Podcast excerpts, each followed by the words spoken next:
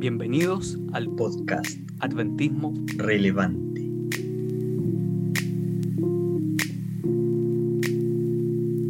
Hay cargos que de repente cuando se muestran en junta, que están en el manual de iglesia y que generalmente uno dice, existía este cargo. No sé si te ha pasado a ti, Marco, con respecto a estas cosas. No. Conversación hiper freak. Y, hiper freak, pero, pero ocurre, sobre todo en las comisiones especiales, las comisiones de nombramiento. Y ocurre, bueno, cuando son en iglesias locales, ocurre como, ¿a quién no necesitamos el cargo de, no sé, por ejemplo, eh, director de educación en una iglesia pequeña? Eh, ¿De qué sirve el director de educación? Yo creo que es un cargo que de repente se, han preguntado y no, no, no, lo necesitamos. Necesitamos solamente un director de diácono, lo que siempre estamos acostumbrados a tener. Pero el director de educación como que de repente lo, lo dejamos un poco de lado. Y también, no sé, ¿qué, qué, otro se te viene a la memoria, Alex? Eh, interesante que el manual dice que se debe nombrar el pianista. Y muchas veces uno dice el pianista. En, en algunas. Me acordé eh, de, la película. dato freak, dato freak. Claro. Qué buena película todo esto. Qué retro. Eh, ese tipo de cosas, pero hay uno que eh, es interesante que quizás no se le ha dado como la fuerza o el conocimiento, es director de libertad religiosa. importante, interesante, un concepto bastante fuerte para el adventismo, la libertad religiosa, y que está en el manual de iglesia. Yo creo que es súper interesante el director de libertad religiosa. De hecho, hoy día vamos a hablar acerca de libertad religiosa, eh, un poquito de libertad de conciencia, historia del adventismo, historia denominacional, así que se viene un capítulo súper bueno. Y un poco abordar qué es lo que tiene que hacer un, director de libertad religiosa en una iglesia local. Y yo creo que eso también es súper, súper relevante. Eh, es uno de esos cargos que de repente cuando uno está en una comisión eh, de nombramiento no sabe a quién nombrar y muchas veces se omite. Eh, por supuesto depende del tamaño de la congregación, evidentemente. Si una congregación pequeña, nombrar a un director de libertad religiosa y, son, no sé, 20 personas, es un poco complicado, evidentemente. Pero igual es bueno nombrar a alguien, creo yo. Hoy día es importante. Puede ser un anciano, puede ser el primer anciano o alguno de los ancianos. Eh, sería súper interesante que lo pudieran nombrar. y también hay otro cargo, ahora me acordé, el director de salud. Claro, ¿verdad? También, es otro cargo que se habla poco. Eh, pero el director de libertad religiosa yo creo que es súper relevante. Es súper relevante, eh, es importante, sobre todo, cómo están los tiempos, lo que estamos viviendo el día de hoy, cómo está la humanidad, cuáles son las tensiones a nivel mundial. yo creo que es importante tener un director de libertad religiosa, compadre Alex.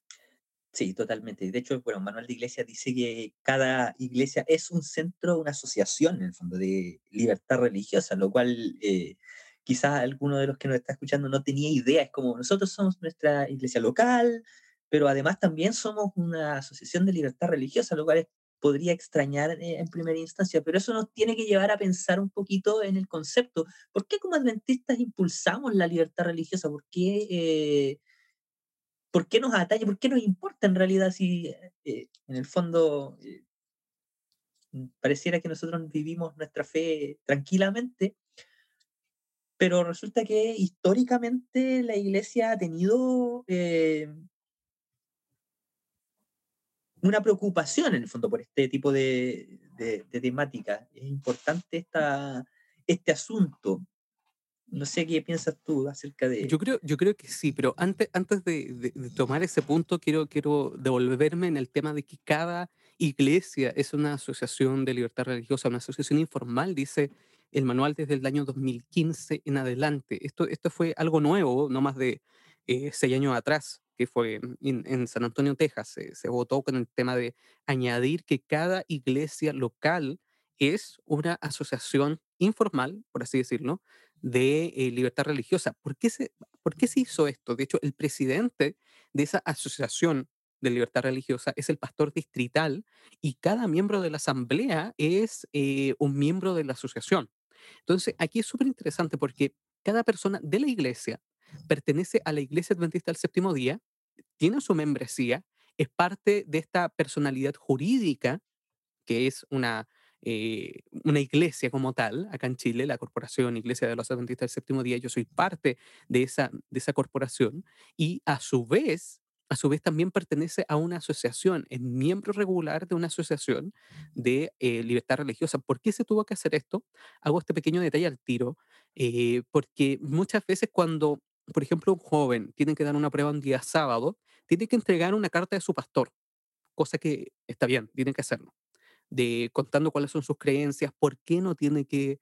em, em, tener esa prueba o asistir el día viernes de noche o, o, dentro del día sábado, asistir a la universidad con respecto a esa prueba por su fe. Pero también se le puede añadir otros documentos de peso a esa carta. Y uno de esos documentos es, por ejemplo, el voto de la asamblea, de que él es parte de eh, la iglesia como tal, pertenece a esta eh, entidad jurídica que es la iglesia adventista, acá en Chile por lo menos.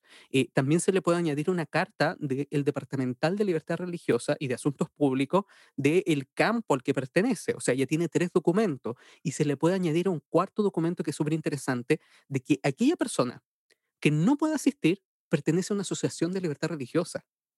O sea, tiene un peso más grande el que tú lo dejes asistir o no lo dejes asistir porque no es solamente un miembro más, no es parte de una iglesia, no, él es parte de una asociación de libertad religiosa. Por lo tanto, los pastores que nos están escuchando, y quizás es bueno decirlo ya desde un inicio, eh, cuando hagan, piden una recomendación para sus jóvenes, eh, para aquellos hermanos que tienen problemas, sobre todo con el tema de las votaciones, porque el último tiempo acá en Chile, eh, casi todas las votaciones se han hecho sábado y domingo. No, no sé si todas, pero por lo menos una sí. No, pero ha, ocurrido efectivamente, donde personas han tenido que presentar efectivamente documentación eh, en esta, en esta lógica porque cae justamente un día sábado, personas que tienen que ser vocal de mesa. Entonces, tiene importancia también nuevamente este asunto. Eh, totalmente. Por lo mismo, siempre hemos tenido oposición con respecto a nuestra fe por no tener el discurso políticamente correcto de qué día adorar nosotros creemos que tenemos que adorar el día sábado. Por lo tanto, siempre hemos tenido un poco de oposición a lo largo de toda la historia del adventismo. Y vuelvo a decir, hoy día una herramienta es que cada persona pertenece a una asociación en su iglesia local, en su distrito de libertad religiosa.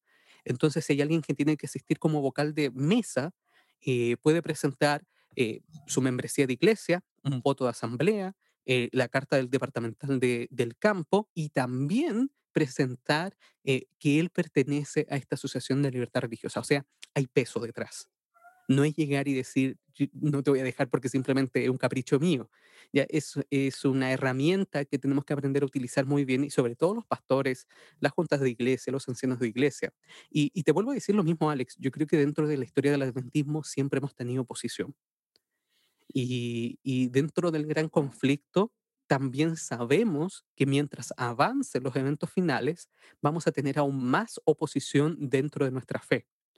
Eh, eso lo hemos visto, o sea, vamos camino a un régimen totalitario eh, Ah, bueno, algunos teólogos dicen que es mundial, otros dicen que no es mundial, hay, hay discrepancias al respecto, eh, pero vamos rumbo a un, régimen totalitario, por lo tanto siempre hemos tenido oposición y desde los inicios prácticamente del adventismo hemos tratado de tener esta bandera de defensa que es la libertad religiosa.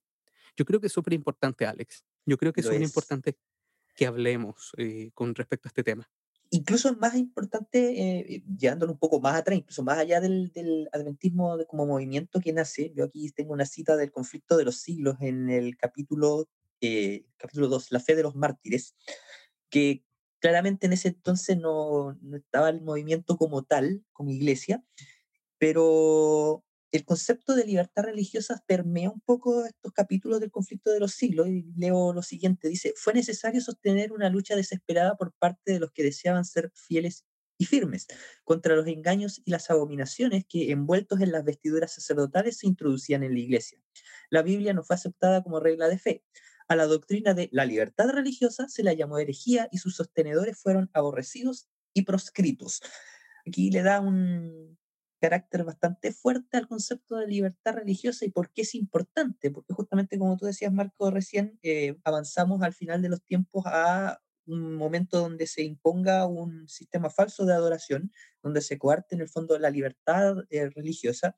Y esto ya lo vimos en, a lo largo de la historia pasada y que justamente esta libertad religiosa se la llamó justamente, como dice acá, herejía. Por lo tanto, el concepto es importante, vale la pena analizarlo, tanto en el pasado eh, iglesia apostólica, postapostólica, Edad Media, y también en el desarrollo del, de la iglesia adventista como tal. Y ahí tenemos una historia eh, bastante larga con respecto a este tema. No sé qué, qué dices tú acerca de la historia adventista per se.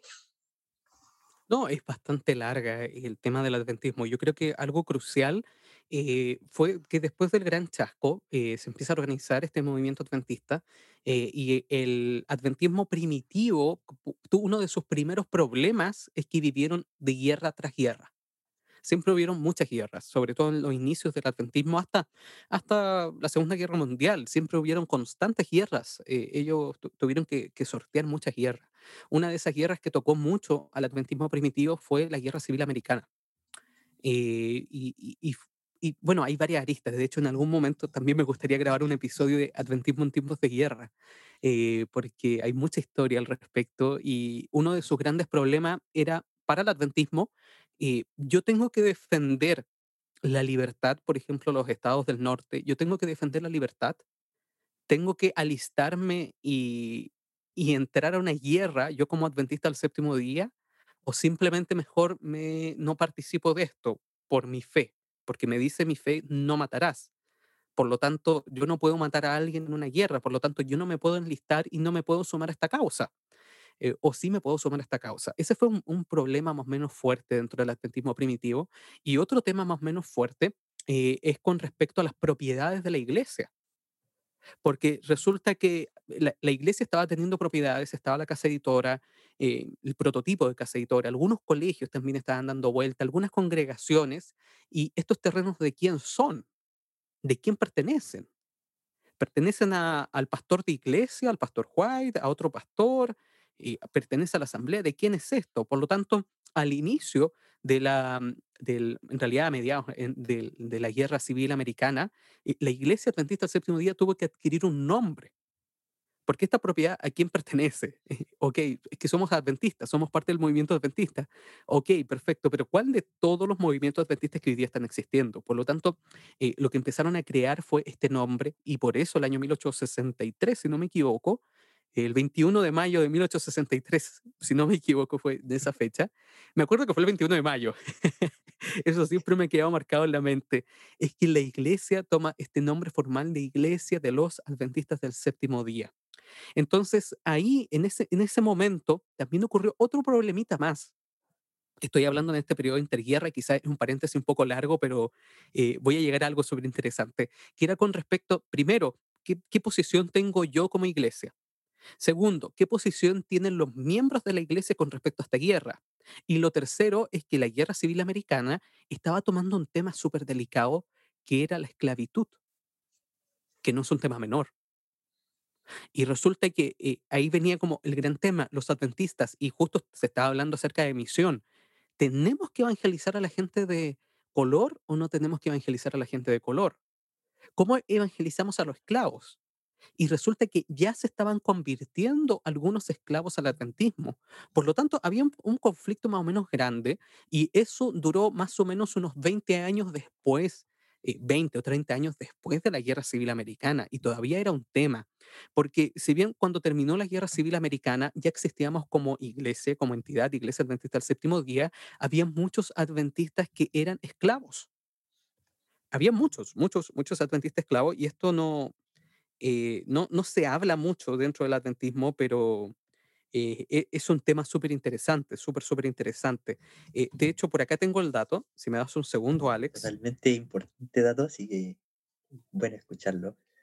Eh, mira, en 1890, 1890, eh, la iglesia adventista solamente tenía 50 miembros adventistas negros, en 1890.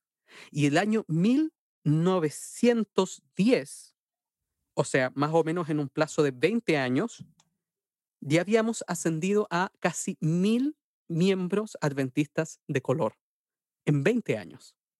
Es decir, se hizo un trabajo más o menos grande. eh, eh, tuvimos una cantidad de escuelas afroamericanas súper importantes. eh, y, justamente por lo mismo, aquí había un problema, porque también había un pastor que era William Foy, que era, era el primer eh, pastor afroamericano que fue, eh, tuvo un rol súper importante el año 1842, el año 1844, porque fue uno de los predicadores adventistas más fervorosos que teníamos, era afroamericano, por si acaso, en la época de Miller eh, uno, uno de los pastores adventistas súper importantes era justamente William Foy. Y, y el año 1890 ya teníamos este problema de cómo vamos a evangelizar a estas personas. Eh, también algo súper interesante es que eh, el hijo, el único hijo que estaba sobreviviendo a Helen White, que era Edson White, eh, dijo tenemos que ir a evangelizar a la gente eh, que está siendo esclava o está participando de los estados del sur. Él vivía en, en, en Battle Creek eh, todo el sector de eh, Nueva Inglaterra, de Estados Unidos, y él dijo, no, tenemos que ir a evangelizar porque ellos también tienen que saber las buenas nuevas adventistas. Y creó este famoso barco misionero, el Morning Star, eh, que lo creó en el norte, que lo tuvo que llevar, eh, cómo lo pudo llevar un, un barco a vapor hasta el lago Michigan y bajar por el río Michigan hasta el sur, hasta eh, todo el sector de Alabama, de, de, de, de- de Nueva Orleans, eh, Texas, parte norte de Texas, y justamente para evangelizar hace este barco misionero. La idea de este barco misionero es que primero era de sostén propio, por lo tanto distribuían un, un folleto que creaban dentro del mismo barco misionero y su rol era ser escuela entregar literatura, es decir, había una obra de colportaje y también evangelizar principalmente a gente afroamericana, gente que todavía era esclava y, no los querían soltar a pesar de que ya habían pasado 20 años y resulta que la gente que se estaba convirtiendo al adventismo y que era esclava entraron en una encrucijada. ¿De quién, quién, ejerce la fe sobre esa persona? ¿El dueño o esa persona por sus creencias? Y el año 1890, mm, año 1900, eh, 1890 en realidad, mi- 1880, para ser más exacto, 1880, no 18 1890, se empieza ya a hablar de libertad religiosa. El esclavo tiene derechos a poder, eh, eh, primero, practicar su fe, creer su fe, no solamente la fe de su dueño, tener una educación y tiene la libertad religiosa de poder ejercer esa fe, el esclavo. Y esa fue una de las primeras banderas de lucha adventista cerca del año 1880, gracias a todo el trabajo de Edson White con el Morning Star en, en todos los estados del sur. Creó una cantidad impresionante de colegios para afroamericanos y uno de esos eh, colegios más importantes que después se transformó en la Universidad Adventista de Alabama, la Universidad de Otwood, que es impresionante, es preciosa la Universidad de Otwood. Eh, fue elegido hace un par de años atrás el mejor coro de América. Le ganaron al coro del Tabernáculo Mormón, el coro de la Universidad de Otwood, porque tienen unas voces impresionantes eh, los hermanos que participan de esa universidad. Y en esos años empieza esta preocupación de, ¿sabes qué? Tenemos que defender la libertad religiosa, porque resulta que los que se están convirtiendo al adventismo, si bien son esclavos, tienen ese derecho, por así decirlo, a poder ejercer su fe. Y ahí empezó todo, todo la, la. Ok, perfecto, pero necesitamos crear entonces una asociación de libertad religiosa, tal como tenemos una asociación eh, educacional, porque estábamos creando colegio, colegio de Battle Creek, teníamos también una asociación de publicaciones, una asociación de iglesias. También los que pertenecían a, esta iglesia de los adventistas del séptimo día, también se tenía que crear una asociación con respecto a libertad religiosa. Y ahí es súper interesante porque el año 1889, 1889, yo creo que es súper interesante, eh, en la asamblea que se realizó, la asamblea de la Asociación General que se realizó en el templo de Battle Creek con 110 adventistas, es que se vota por primera vez la promoción con una asociación de libertad religiosa. El año 1889 fue la primera vez. Y aquí ya empieza a desarrollarse todo el tema de libertad religiosa dentro de la iglesia, pero fueron un poco caóticos, que fue un inicio entre guerras, un- entre temas que hoy día no tratamos. Primero, de guerras. Segundo, un tema de esclavos.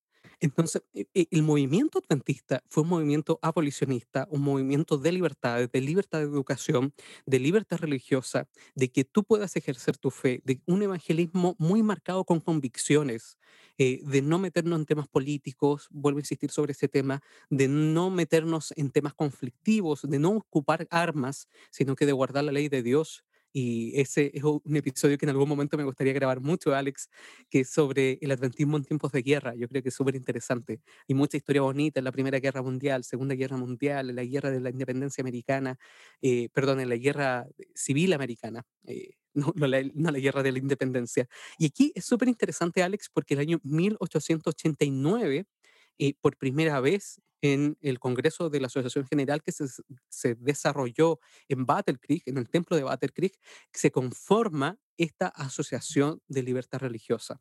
Pero justamente, ¿por qué se tiene que desarrollar? Porque estábamos teniendo este problema en el campo misionero en Alabama, en Nueva Orleans, en el norte de Texas, de cómo los vamos a evangelizar a toda esta, esta población afroamericana, eh, que muchos de ellos son esclavos, otros son hijos de esclavos y no le permiten practicar su fe.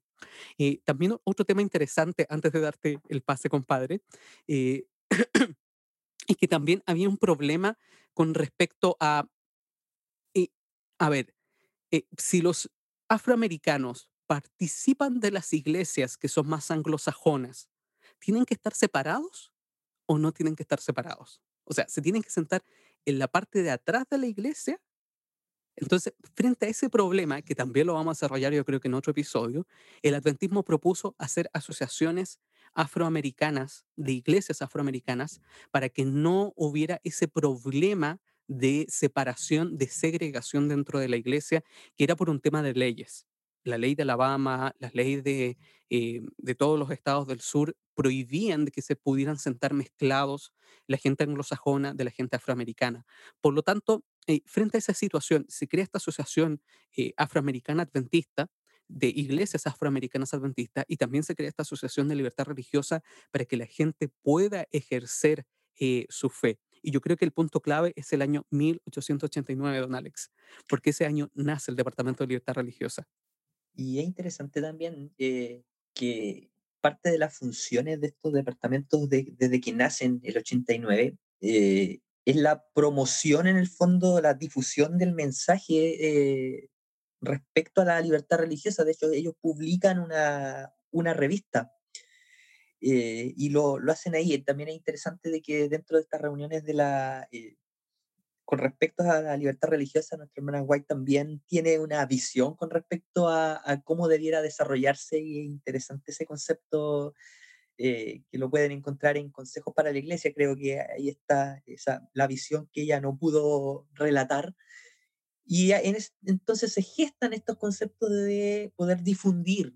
Eh, la existencia de revistas, la existencia de, de algo, da la importancia de, de que es algo de lo que debe promoverse y debe eh, avanzar la difusión de esta obra. De hecho, no solamente es en el 89 donde existe una revista que promueve esto, sino que adelante también existe eh, en el año 1893, que es donde en el fondo esta asociación que se funda en el 89 eh, se convierte en una asociación internacional de libertad religiosa y bajo ese concepto ellos no solamente difunden esta revista, sino que tienen una biblioteca de libertad religiosa para poder publicar libros y folletos. O sea, aquí estamos hablando de, de algo que no es menor, no es como un departamento pequeño sin importancia, sino que es algo que se le da un peso y este peso está en la labor de poder difundir eh, la idea de la libertad religiosa, que como vimos, históricamente tiene un trasfondo bastante poderoso y potente de cómo es el vivir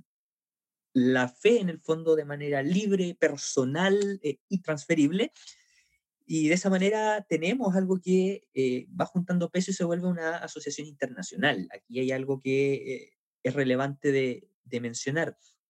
Por lo tanto, tenemos este, este concepto y tenemos páginas impresas. Publicaciones juegan aquí un rol bastante poderoso en lo que es el, eh, esta asociación de libertad religiosa y que sigue siendo una de las funciones que tiene que cumplir hoy. Tiene que ver con esta labor de difundir este aspecto en, el, este día. Así que históricamente tenemos un, eh, una rica historia con respecto a eso, Pero también esto nos lleva a pensar eh, en realidad, ok, ya tenemos una historia fuerte sobre este tema, pero ahora para nosotros, ya, ¿cuál es la misión en el fondo de, de la libertad religiosa? Ya que tiene publicaciones, ideas, ya, ¿cuáles son estas ideas? Aquí nos metemos a, a un tema fuerte. Te dejo un poco el, el micrófono porque es importante discutir este tema. Totalmente, totalmente. Y yo creo que la, la misión hoy día de, de libertad religiosa, de hecho, hay un manual eh, que publicó la División Sudamericana con respecto a libertad religiosa, que es lo que tiene que hacer el, director del Departamento de Libertad Re- Religiosa de una iglesia local. Y esto lo vamos a subir, ¿verdad, Alex? ¿Lo vamos a subir? Lo vamos a subir. De hecho, justamente parte del- de este manual eh, está en un formato electrónico y con el fin de que se pueda seguir revisando. De hecho, es algo que está eh, aún en, en estudio porque justamente pasaba esto. Existía este cargo directivo de junta de iglesia, de director de libertad religiosa y la pregunta es ya, pero ¿y qué hace? ¿Y qué hago si me nombran? Eh, ¿Cuál es mi función? ¿Qué tengo que hacer? eh, pasa eso y por lo tanto como iglesia se decidió crear un manual para poder visualizar estos conceptos, tener una idea general, un panorama de cuáles son las funciones, cómo nace este, esta idea y es importante, o sea, vamos a tener, vamos a ponerlo ahí justamente en nuestras redes sociales para que lo puedan mirar, porque también vale la pena eh, mirarlo. Es cortito, son 20 páginas en el fondo, así que eh, es súper leíble, no es denso y uno puede profundizar aún más a partir de, de él. De hecho, que es lo que estamos precisamente haciendo nosotros ahora, dándole un poco más de detalle a, este, a esta temática. No, totalmente. Y dentro del manual, eh, precisamente en la página 8 de este manual de libertad religiosa, eh, se incluye qué es la libertad religiosa, qué entendemos qué es. Y hay dos puntos principales con respecto a la libertad religiosa el día de hoy que nosotros creemos como adventistas que tenemos que defender. Esta es una bandera, nuevamente estamos dentro de esta serie de estas banderas de defensa adventista. La semana pasada hablábamos acerca de libertad de educación y esta semana estamos hablando acerca de libertad religiosa, que son dos banderas dos de estas cuatro banderas de, libertad eh, que siempre hemos, eh, como adventistas, defendido. Y, y la libertad religiosa incluye dos cosas. La primera, y, y cito textual, dice que es el derecho humano fundamental a tener, adoptar o cambiar de religión o sus creencias religiosas de acuerdo con la conciencia individual y a manifestar y practicar la religión individualmente o en comunión con los otros creyentes en oración, devociones, testificación y enseñanza, incluyendo la observancia de un día de descanso y adoración semanal en armonía con los preceptos de la religión adoptada, sujeto a la consideración de derechos equi- equivalentes para los demás. Fíjense que uno de esos objetivos es ese. No menciona la palabra adventista, sino que presenta la, la libertad que tiene cada persona de ejercer su religión. Nosotros como adventistas aprobamos la tolerancia y promovemos la tolerancia. No imponemos frente a otras personas. No, es que tu fe está equivocada. No, esa no ha sido la, la, la tónica que ha tenido el adventismo a lo largo de, de muchos años, sino que bien, esa es tu fe, pero yo te propongo esta otra verdad. O sea, más que otra verdad, esta verdad bíblica, porque no, no existen No muchas verdades. verdad. Hay una sola verdad con mayúscula, evidentemente. Eh, pero tú crees eso y yo también te quiero proponer esto. Esta es mi otra propuesta, pero yo no te lo voy a imponer. Si tú quieres guardar el día domingo o el día viernes, estamos preparando también una serie eh, sobre misioneros adventistas chilenos por el mundo y a- hablábamos las- la semana pasada cuando estábamos grabando uno de esos episodios que los vamos a lanzar en un par de semanas más. eh, hablábamos con uno de esos misioneros que estaba en un país de la ventana 1040, no sé si te acuerdas, Alex, que el día de reposo que ellos guardaban no era el día domingo como, como país, era el día viernes. O sea, yo creo, yo encuentro que eso es genial, porque nosotros como adventistas, si tú quieres guardar el día viernes, lo puedes hacer.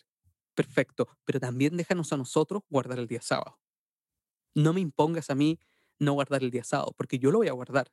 Y lo segundo importante que incluye la libertad religiosa que nosotros creemos es el derecho a publicar revistas y libros, gestionar escuelas, gestionar colegios de iglesia e- en, todos los niveles, a nivel, eh, a nivel de distrito, a nivel de campo, a nivel de país, universidades, darnos esa libertad, eh, mantener otras instituciones, ejercer el control eclesiástico de la doctrina. O sea, eh, eh, voy a dar, dar un ejemplo súper concreto. Tenemos nuestra clínica adventista en Los Ángeles, cuyo capellán, vamos a hacer un, un, un pequeño, un pequeño paréntesis, un gran amigo, Lucas, te mandamos un gran abrazo, que es capellán del colegio, perdón, de la Clínica Adventista de Los Ángeles.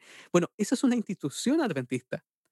Perfecto. Y, y tiene un, un, nosotros tenemos el derecho de poder mantener esa institución con nuestra doctrina eclesiástica. Por lo tanto, dentro de, ese, de esa institución podemos ejercer el derecho de objeción de conciencia institucional y hay temas que el Estado a mí me dice que tengo que hacer, como es por ejemplo el aborto, que no lo voy a realizar en una clínica adventista por la sencilla razón de objeción de conciencia institucional. Eso también ocurre acá en Santiago de Chile con toda la red clínica de la Universidad Católica, que hace exactamente lo mismo. Aquí hay cosas que nosotros no vamos a hacer porque hay una objeción de conciencia institucional. Eso también es parte de la libertad religiosa. Eh, el nombrar ministros, el tener oficiales de iglesia, el mantener eh, sin ningún tipo de interferencia externa que me nombre a mí los ministros o me nombre a mí a quienes son los oficiales de iglesia. Sabemos, por ejemplo, que en la Alemania nazi, eh, el gobierno nazi nombraba a quienes eran los eh, encargados de cada iglesia. Y ahí tuvimos un problema con el adventismo también muchos años en la época del nacionalsocialismo en Europa, y con, con, respecto a, bueno, ese es otro tema, vamos a hablar en algún momento de adventismo en tiempos de guerra, eh, pero, pero nombraron, por ejemplo, muchos arzobispos, lo nombró el régimen nazi, yo, yo lo nombro, el día de hoy ocurre en algunos países de, del sector asiático, no, los podemos mencionar, pero eh, ocurre también eso, que son nombrados por el gobierno central, estos son los encargados de la iglesia. O sea, acá, hay un problema más o menos interesante. Eh, otro, otro tema súper interesante es que también la libertad religiosa eh, eh, ayuda a que tengamos interrelación con otras religiones, con correligiones y organizaciones de la iglesia en todas partes del mundo. O sea, la libertad religiosa también a mí me ayuda a que pueda tener conversaciones con otras religiones. Ahí hay un punto súper importante Sí, totalmente. porque justamente hay mucha gente que puede decir en este instante o que ha pensado quizás como, oh, la iglesia se está vendiendo con otras iglesias, aquí hay un problema ecuménico, acá hay un problema de, estamos haciendo alianzas con otras iglesias, se está infiltrando iglesias en la nuestra. No, no, no. Es interesante que eh, es importante hablar con otras religiones. De hecho, justamente eh, cuando la hermana White escribe en, Testimonios para la Iglesia, también lo hacen, en, eh, se recopila esta misma cita en Testimonio para los Ministros, dice que los pastores tienen que hablar con ministros de otras denominaciones. Y es interesante ese concepto, porque a veces pareciera que eh, se tiene la idea de que debiéramos ser súper cerrados y que no debemos interactuar con absolutamente nadie, con el fin de preservar nuestra fe pura es importante mantener nuestra doctrina, eso es totalmente eh, sin discusión. El punto es que tenemos que entrar en diálogo con aquellas personas que están en otras iglesias y, tenemos justamente que hacerlo en un marco de respeto. Justamente, eh, como decía, decíamos recién, el, tema de uno de los puntos fundamentales es que cada persona tiene el derecho de, tener su propia religión eh, bajo su propia conciencia. Nosotros no llegamos a decirle a la gente, a imponer lo que nosotros creemos, sino que simplemente podemos conversar en un marco de diálogo y de respeto y la persona tiene la total libertad de decir si lo acepto y, feliz con ello o no. Y eso es sumamente importante. Tenemos que tener un acercamiento a, los miembros de otras religiones y es interesante esto, que no debiéramos pensar de que eh, tenemos que vivir en una burbuja cerrada. Sí debemos eh, ser firmes en nuestras convicciones y creencias y sabemos que están fundamentadas en la Biblia, por eso las creemos, pero eso no significa que tengamos que cerrarnos al diálogo con otras personas. Eso es sumamente importante y justamente el Departamento de Libertad Religiosa nos lleva a esto. Existe justamente e, esta asociación donde existe este diálogo con representantes de otras religiones que persiguen el mismo fin en el fondo, la libertad religiosa.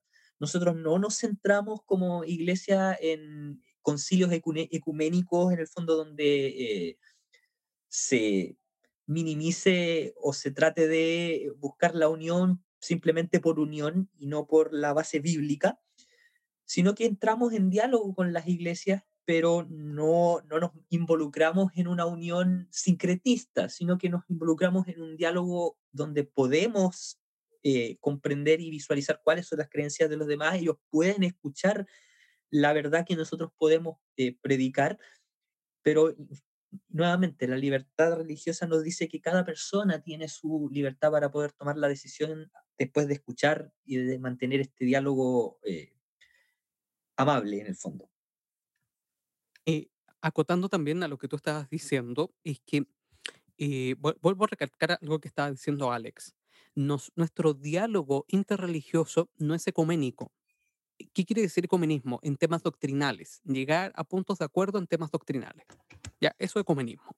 No, porque nosotros tenemos una creencia, una doctrina bíblica, tenemos eh, pilares fundamentales de nuestra fe y, y esos no son transables. No vamos a transar la inmortalidad de, eh, del alma o que los muertos descansan. Eh, no, esos puntos no vamos a transarlos, no vamos a transar eh, la intercesión de Cristo en el santuario celestial, el día sábado, las doctrinas fundamentales, creencias fundamentales adventistas, eso no lo vamos a transar. pero sí podemos tener un diálogo para que otras religiones, por ejemplo, bautistas, por ejemplo, bueno, otras religiones como tal, protestan, dentro de todo el protestantismo, incluso el mormonismo, puedan tener sus propios templos. Si, por ejemplo, los mormones quisieran hacer una universidad mormona acá en Chile, nosotros darle eh, desde nuestra experiencia cómo ellos pueden abrir su propia universidad. Eh, ¿Por qué? Porque eso nos ayuda y nos enriquece en que podamos tener una mayor diversidad. Y en la diversidad es donde podemos tener también una mayor libertad.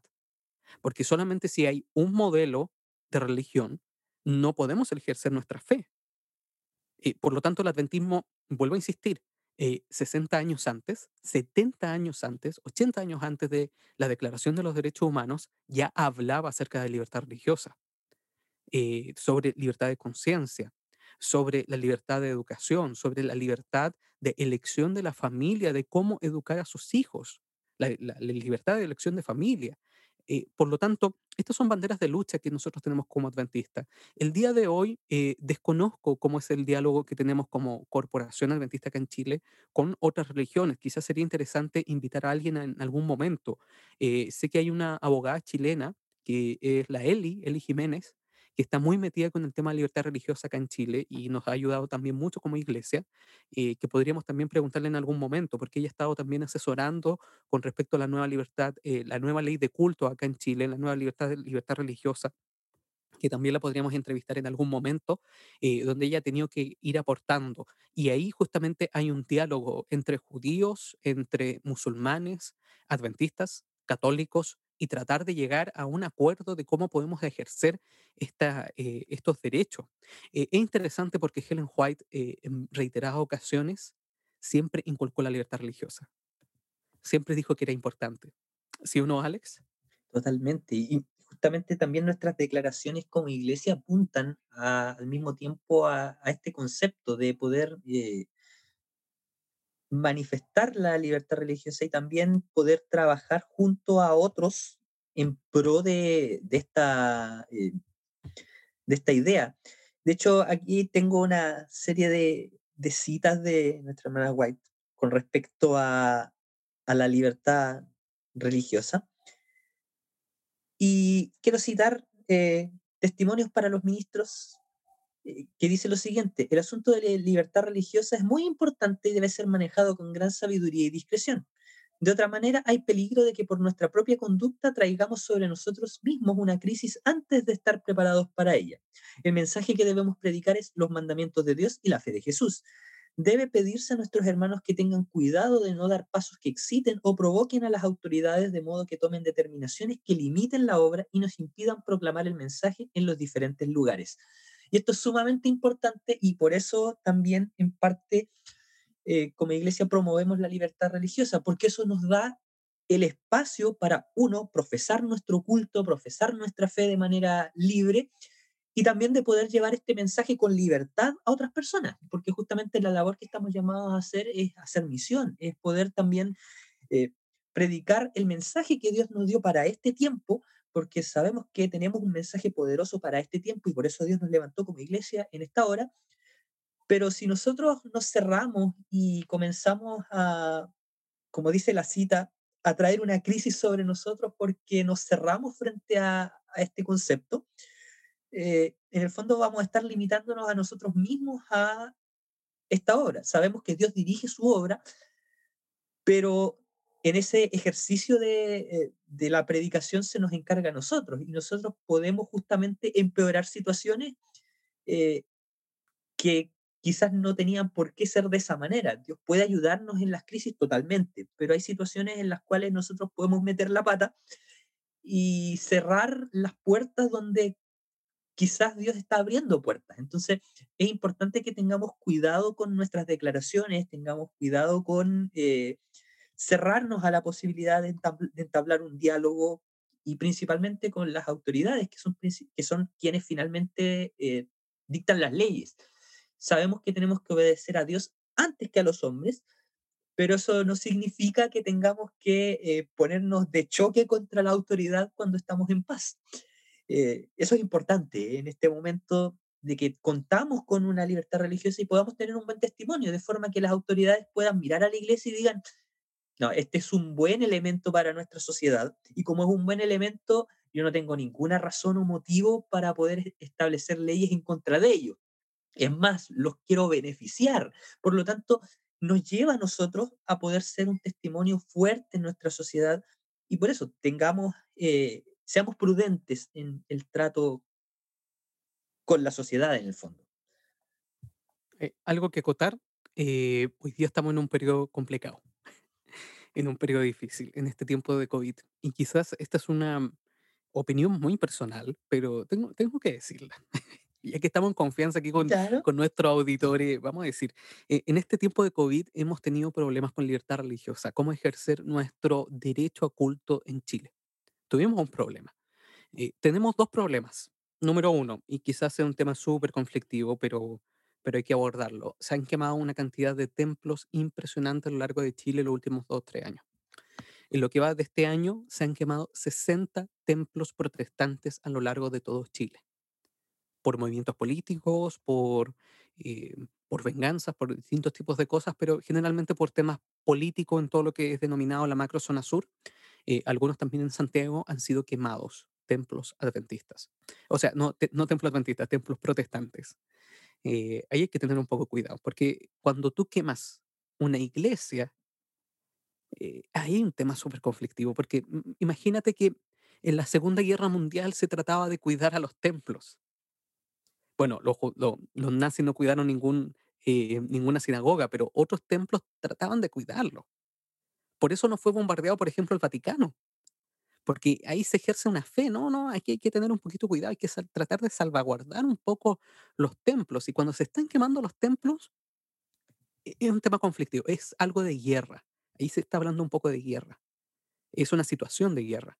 Por lo tanto, eh, es complicado, hay que tener un poquito de ojo cómo estamos protegiendo y cómo estamos tratando de ayudar a proteger a aquellas personas que lamentablemente sus templos han sido quemados a lo largo de Chile durante este año.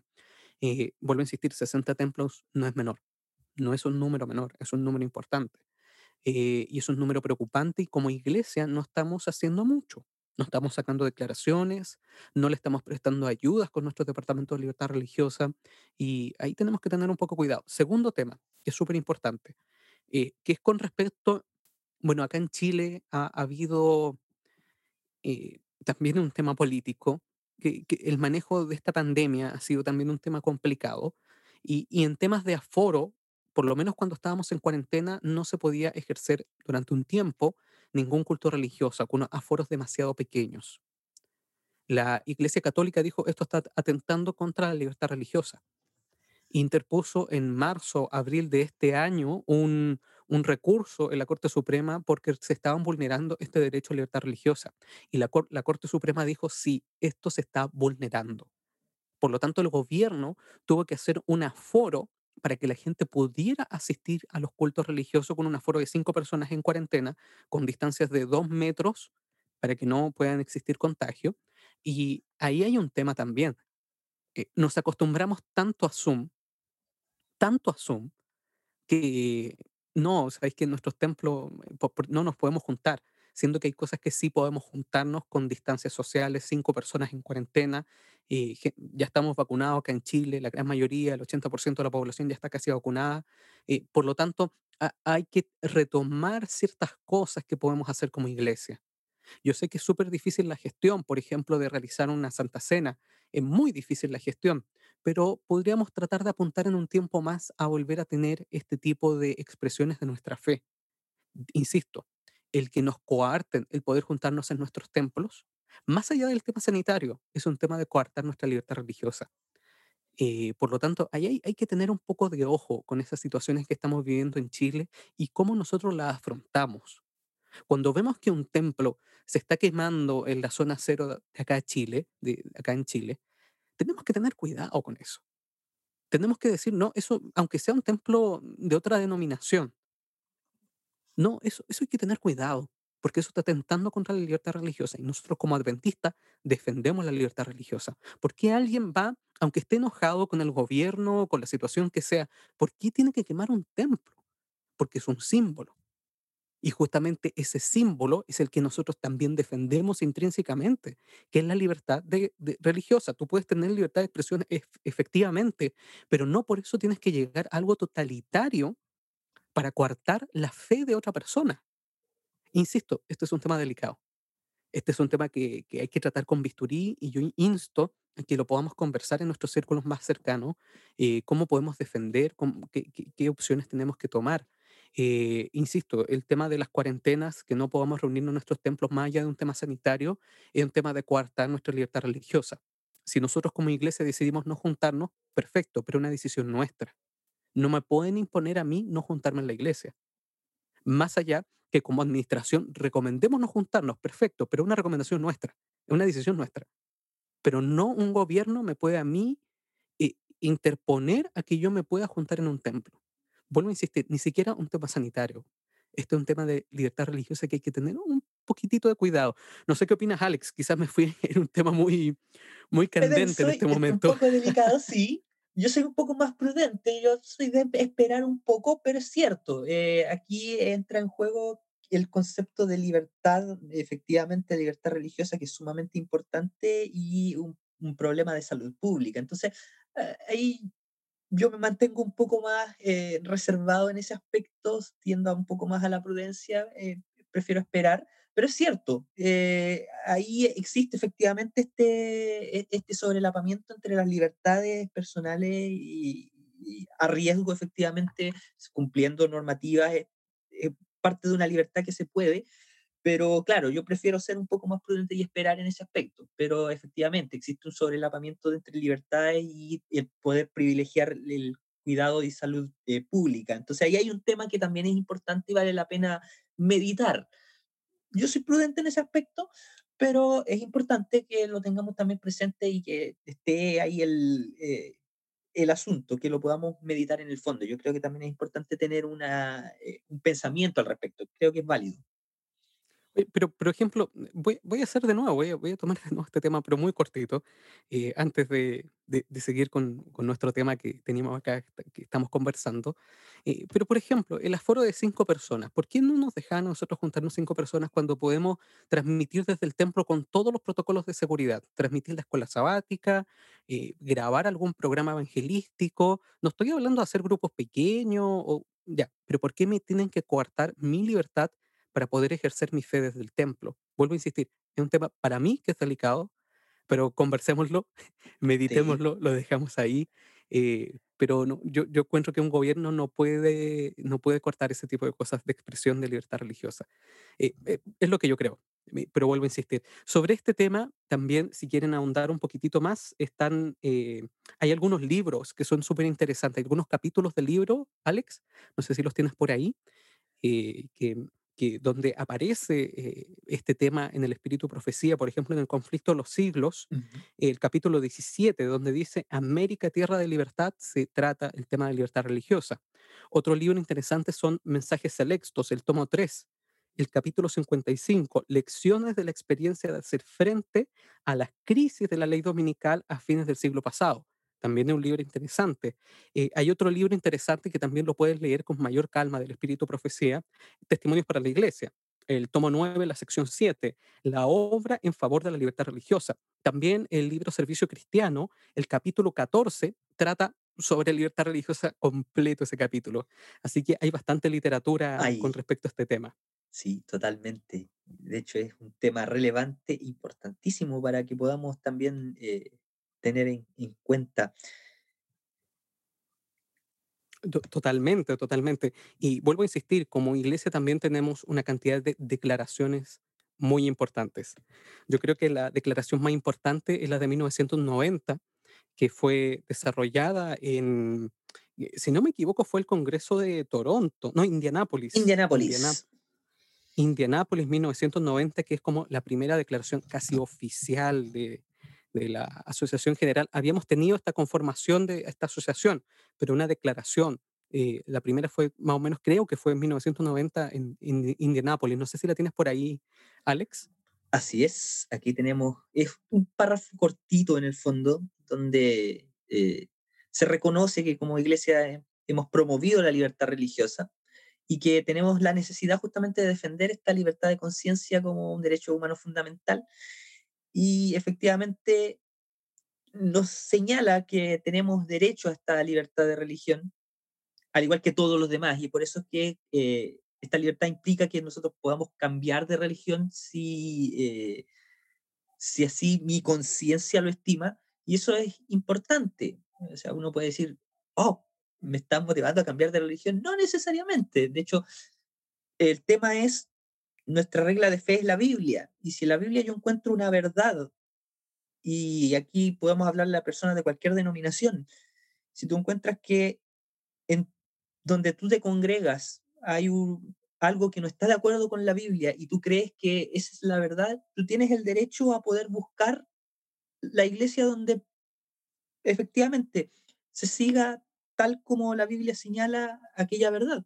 Y eso es súper importante. No, no puede existir otra persona que te, te diga, no, tú no tienes que creer esto. No, tú con tu mente, tú puedes leer tu Biblia y entenderla con la dirección del Espíritu Santo y efectivamente eh, poder cambiar de opinión de acuerdo a lo que Dios te va mostrando justamente, eso es importante.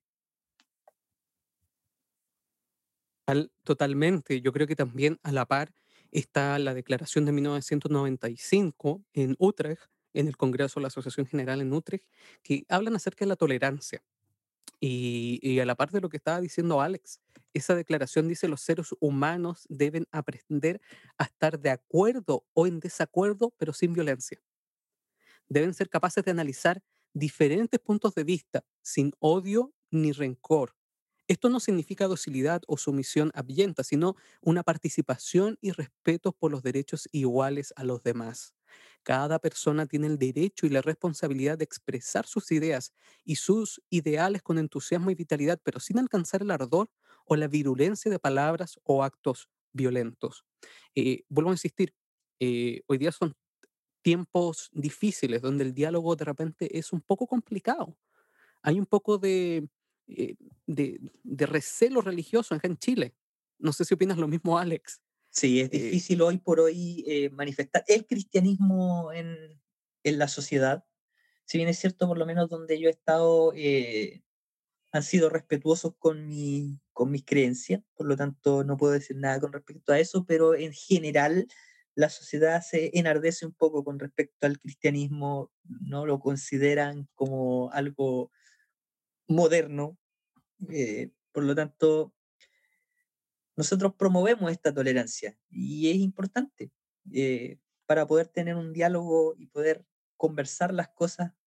Van a existir diferencias, evidentemente, con la gente, pero se nos motiva a que podamos eh, dialogar y tener nuestros puntos de vista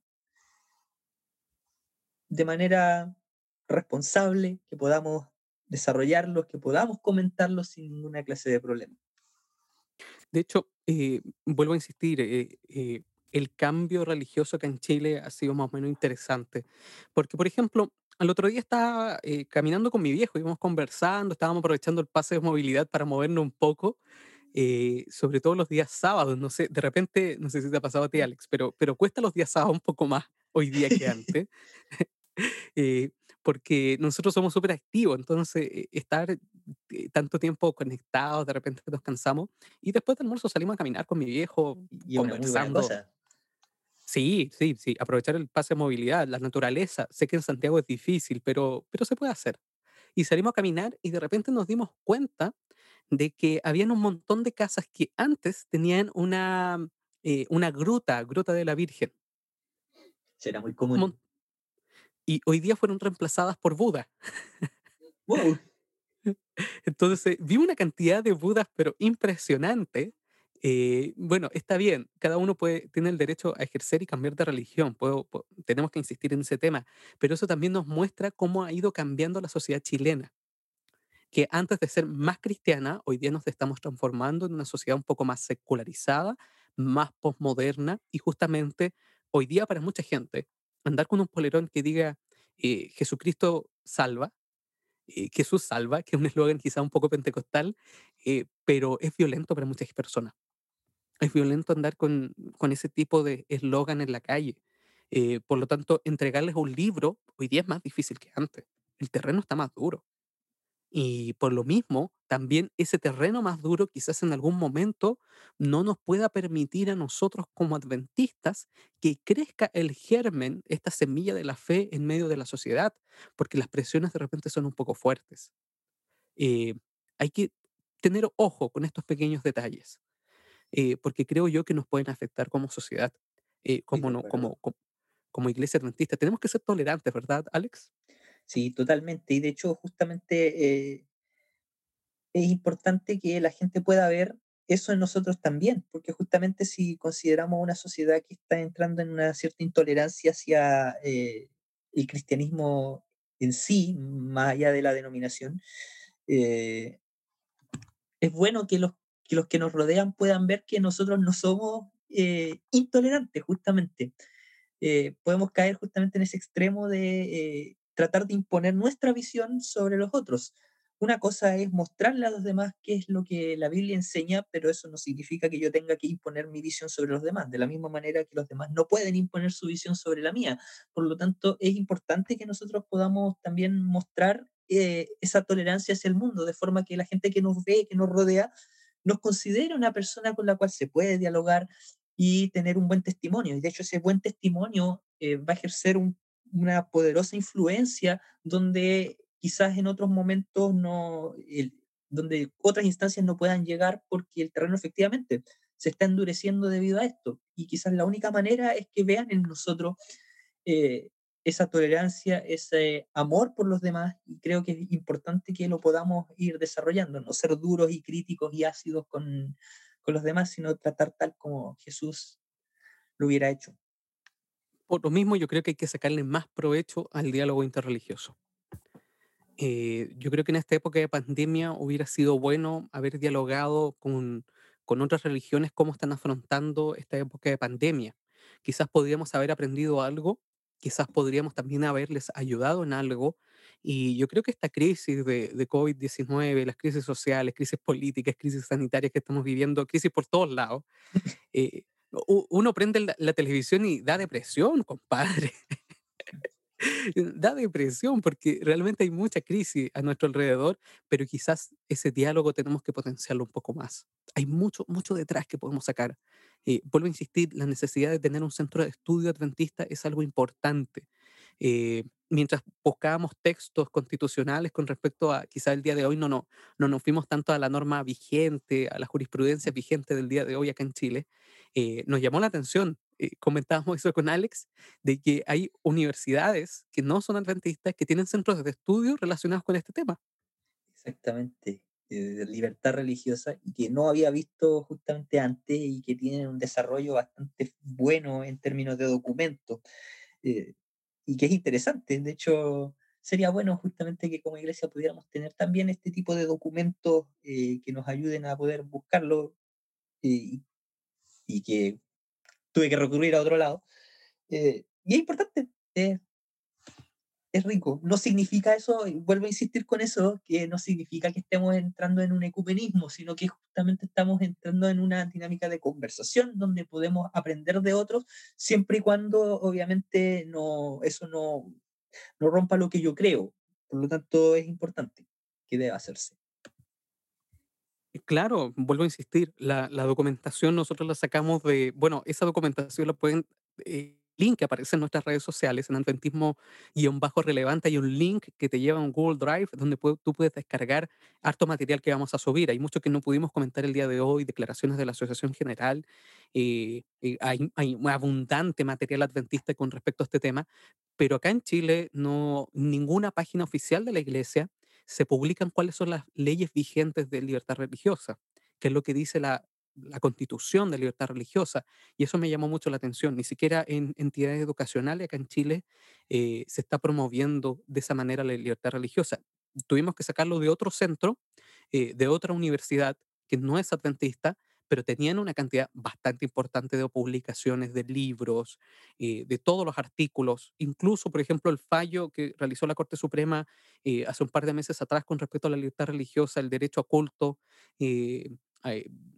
con respecto a la pandemia, que, fue un recurso que presentó la Iglesia Católica, está ahí publicado. Entonces, eh, como iglesia tenemos también que avanzar un poquitito más. Uno de los puntos principales de este manual de libertad religiosa, que también lo vamos a compartir, eh, que, aparece, por ejemplo, en la página 19, casi al final, Alex, de ese manual. ¿Dónde eh, están las metas? Las metas, yo creo que son súper importantes poder mencionarlas y cuáles son las metas de libertad religiosa que tenemos como división. Bueno, la primera meta que tiene, se tiene es elegir por lo menos un director de libertad religiosa en cada distrito.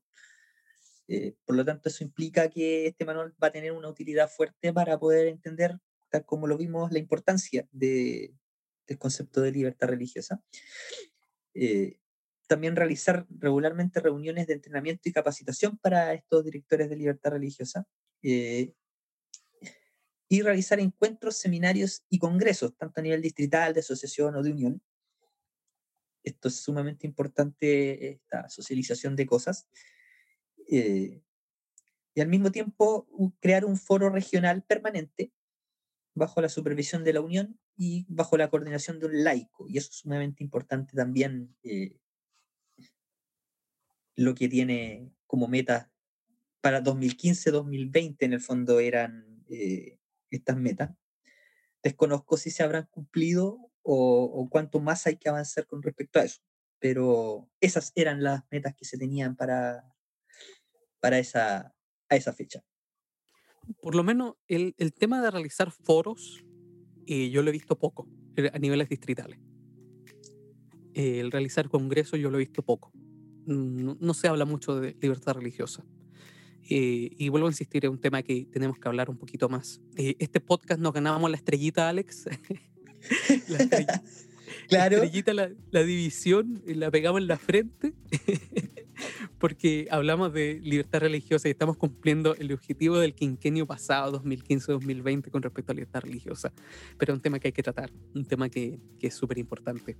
Y aún así hay cosas que efectivamente no hemos tratado y que vale la pena, por eso puedan leer los materiales que vamos a estar subiendo, eso es sumamente relevante para, para poder seguir tratando este tema en el fondo. Hay cosas que evidentemente por tiempo, porque eh, tomamos, la, tomamos diferentes caminos, pero existe mucho más paño que cortar con respecto a este tema y creo que es importante que cada uno de los que escuchan eh, tenga se forme su opinión, aprenda un poco más acerca de esto que quizás en algún momento alguien no, nunca lo escuchó. Fue como, ¿existe esto en la iglesia? Sí, existe en la iglesia y es sumamente importante como lo hemos visto.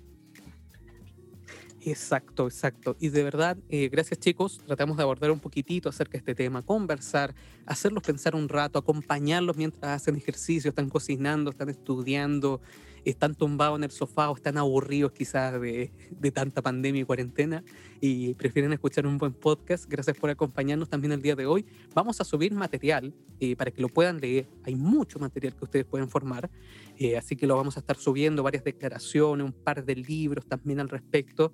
Y gracias también a todos los que están escuchando. Nuevamente estamos en esta serie de cuatro banderas de defensa adventista.